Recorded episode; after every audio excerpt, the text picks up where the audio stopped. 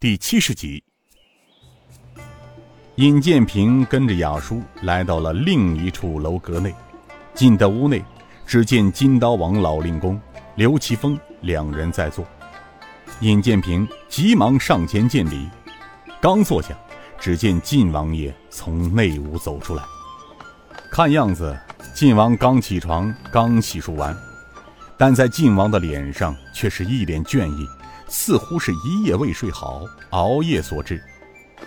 尹建平起身正要拜见，晋王爷笑着道：“ 不要多礼了，小书童，你只要叫声三哥，本王就知足了。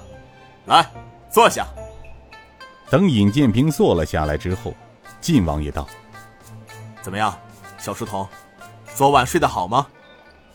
尹建平道：“回王爷，你等等，告诉你说叫三哥，你。”哎，好好好，三哥再告诉你啊，以后咱们在人前呢，你可以称王爷；若是在家里，只准叫三哥，听明白了吗？晋王爷嗔笑着说。尹建平笑道：“是三哥，弟弟明白了。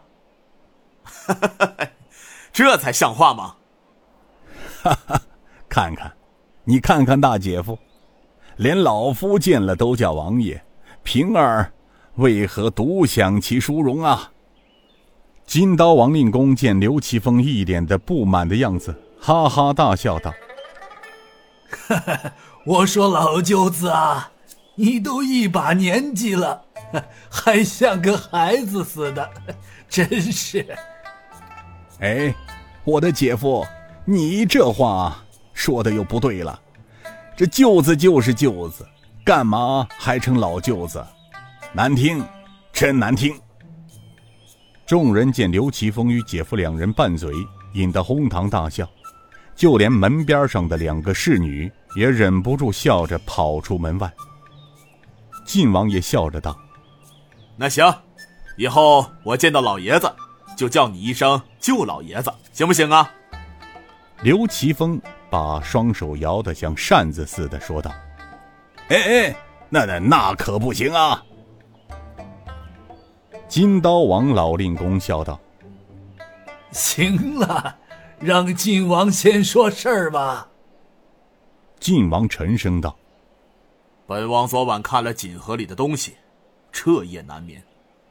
锦盒里有晋江严司陈世敏查处原盐道司官顾东亭的案子，也有晋江知府的请罪折子，还有你父亲尹大人的请命折子，最后。”是周知见生前就晋江陈师敏、罪臣顾东亭和晋江知府等，严道司的贪污受贿案子结果是一致的，桩桩案件触目惊心，三千多万两白银就凭空消失了，而查案的人却遭到了屠杀，晋江知府、严道司陈师敏、尹大人一家、周知建一家灭门惨案。凡是知情人都免不了被杀的被杀，灭口的灭口。他们想干什么？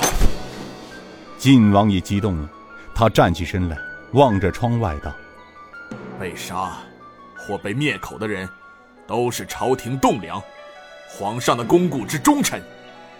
就这样，一个个、一个个遭到屠杀，其中还牵连了多少无辜的人？”骇人听闻呐！这桩案子，若不查个水落石出，本王永世不得为人。雅叔见晋王激动的浑身发抖，站起身来扶着晋王道：“王爷要注意身体才是啊！事情已经发生了，无法挽回了。眼下只有把案子查清，还死去的那些冤魂们一个公道。”给皇上一个重振朝纲的机会，为大明江山永固基业，还百姓一个清平世界。晋王坐回椅子上，渐渐的平静下来。他看着尹建平道：“平儿兄弟，你愿意帮助三哥把案子查清吗？”“呃，王啊，三哥放心，平儿此次下山主要就是查找当年屠杀我尹氏一门的凶手，为父母报仇雪恨。既然现在的事情渐渐明朗了，帮三哥就是帮我尹建平啊。三哥，您吩咐吧，您想让平儿怎么做，平儿听三哥的。晋王笑了，他长长的舒了一口气，说道：“唉，好啊，有你残剑门的少令主出马，可堪雄兵十万。”说罢，他从橱柜里抬出一个木盒，从里边拿出一面乳白色透明的玉牌。平儿，这是本王的白虎令牌，普天之下只有两块，一块是青龙令，由父亲执掌，青龙令是兵符，执令可调用全国兵马；另一块就是本王的白虎令牌，它可挟制各省地方官员及地方驻军。城防，持此令可掌吏部官员的生杀大权，见此令如见本王。你明日随本王进京，本王奏请父皇之后再做决策。不过，本王想，现在所有案件都已明了，还有屠杀你父母的全家的案子，缺少铁证，所以一旦本王回京。就会很快引起那些人的恐慌，他们必然还会杀人灭口，特别是飞虎门的所有知情人，你明白吗？